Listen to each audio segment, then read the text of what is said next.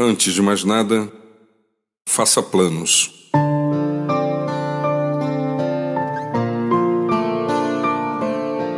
Algumas pessoas afirmam categoricamente que estabeleceram suas vidas e trajetórias de mãos dadas com a fé. Por tal motivo, consideram que não devem fazer planos, afinal, dizem elas, acontecerá sempre o que Deus quiser. Então, devemos ouvir o sábio Salomão Disse ele: O coração da pessoa pode fazer planos, mas a resposta certa dos lábios vem de Deus. É a partir destas palavras que podemos ter em mente o quão importante é planejar os dias, as finanças, os relacionamentos, o presente e o futuro.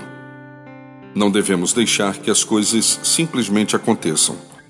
Um estilo de vida caracterizado pela acomodação aparentemente disfarçada de confiança, poderá revelar o altíssimo risco que corremos e lançamos sobre aqueles que nos rodeiam. A fé não nega a inteligência e a capacidade humana para refletir e construir o caminho que nos levará ao objetivo proposto.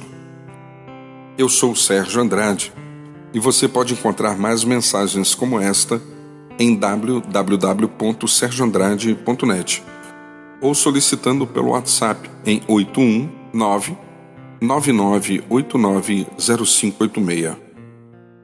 Faça planos. Um bom dia. Que Deus nos abençoe.